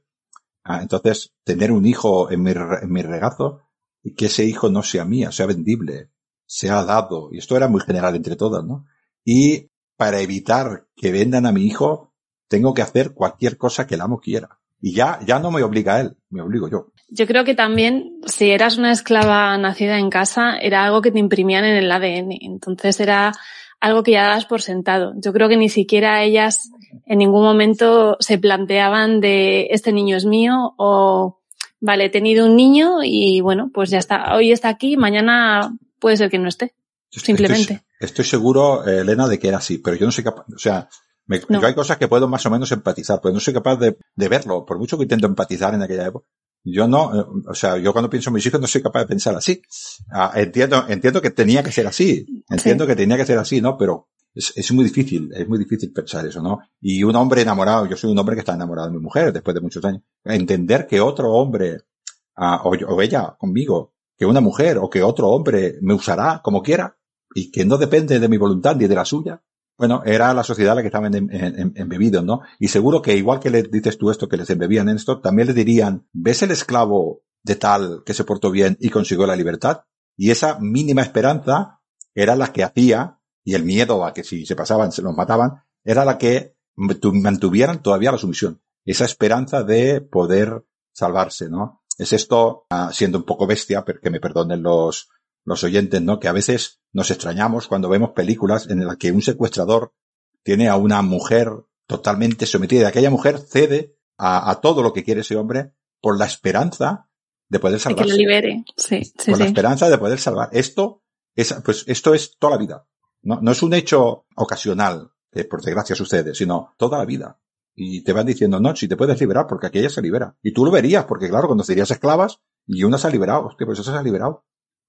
Pues lo mismo me puede pasar a mí. O, claro, si, y, si, claro, si yo me porto bien, si hago todo lo que se espera de mí, mmm, puedo llegar a ser la esclava ideal, con lo cual no tendrán queja de mí y en algún momento, como agradecimiento, me pueden liberar. Claro. Es una cosa, lo que has comentado antes, que las esclavas incluso podían coger cariño o, o querer amar a, a, a sus amos. Eh, estaba pensando en el síndrome de Estocolmo, fíjate. Es, es eso, es eso. Es, y además, y además, eh, volvemos a la recurrencia de siempre. El amo te pega y te dice, mira lo que me obligas a hacerte. Sí. Y la culpabilidad es la de lo que lo recibes. Porque si tú te portaras bien, a mí no me vería, no, yo no me vería la obligación de hacer estas cosas, porque yo quiero estar bien. Y como está en, en está en su misión, pero no ella solo en su misión, es que todo su entorno es así. Sí. No, no tiene un entorno donde nosotros tenemos internet y tenemos teles, ella vive ahí toda su vida, igual ha vivido en esa vida en su domo y si solo ha salido con su ama y, y, ha vuelto a la casa. No tiene otro tipo de relación además con las, esclavas de, de su hogar, ¿no? Igual conoce a otras esclavas porque en las reuniones se, y, y ahí oirá, mira, pues el amo de esta ha dejado que se quede con el hijo. Y claro, esa esperanza te, te diría, bueno, este le ha liberado. Ah, bueno, yo no, pero mi hijo igual sí, ¿no? Este mínima, esta mínima esperanza, ¿no? De algunas, otras, eh, nada. O sea, otras ni eso, sí. Otras ni eso, ¿no? Eh, bueno, yo no sé si te ha quedado alguna duda. Uh, no hemos, hemos extendido un poquitín, pero bueno, ya sabes que a mí no me gusta hablar, Elena. No, no, yo encantada, vamos. Además, repito cuando quieras. ¿eh?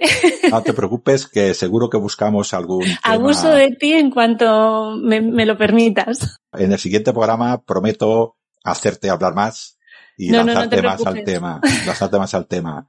Eh, no, oye, pues seguro que buscamos algo para ponernos. Eh, de Lo has porque- explicado estupendamente y yo creo que, vamos, que aunque nuestros oyentes, los tuyos, los míos, no estén muy familiarizados con el tema, vamos, yo creo que sí que han podido ponerte en la piel de, de un esclavo o de una esclava romana es muy complicado, como has comentado. Yo creo que es, o sea, en nuestro tiempo es imposible porque no nos cabe en la cabeza ese tipo de comportamiento, yo creo, y ese tipo de sentimiento que podía tener estas personas pero yo creo que sí se ha podido llegar a entender cómo podrían llegar a sentirse. Bueno, eso, eso espero, ¿no? Decir también que esto muchas veces son generalizaciones, ¿no? Sí, y cuando entramos en el tema particular, claro, cuando entramos en el tema particular, igual que cuando hablamos eh, de la mujer romana o del hombre romano y, y más de la historia de Roma tan larga, pues todas estas, eh, todas estas cosas cambian, ¿no? Y además cada persona es un mundo, cada domus era un mundo, cada amo era un mundo y no veía el mundo romano catón como Escipión el africano, ni veía el mundo trajano igual que lo veía cómodo. Con lo cual, ¿no? Y, eh, y es eso, a lo largo de la monarquía, la república, el imperio, pues las Pensamos- leyes, las condiciones, pues fueron Pensemos- cambiando.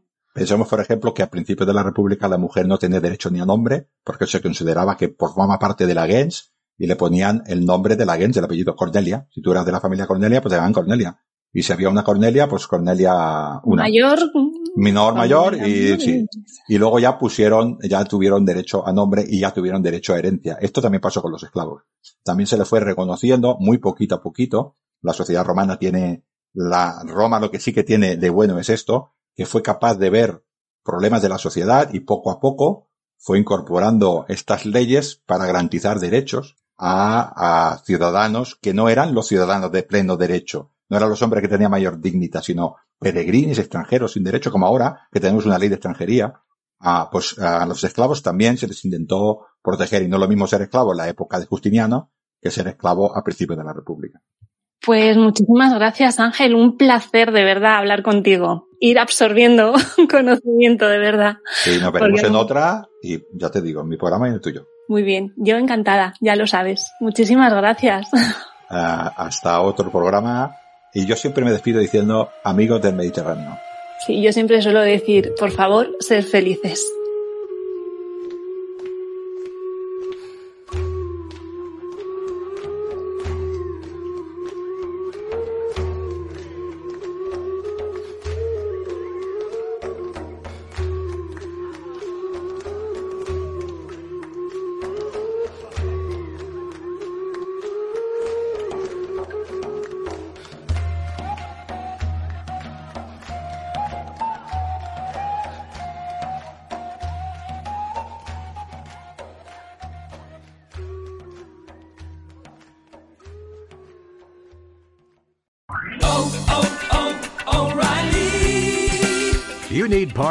O'Reilly Auto Parts has parts.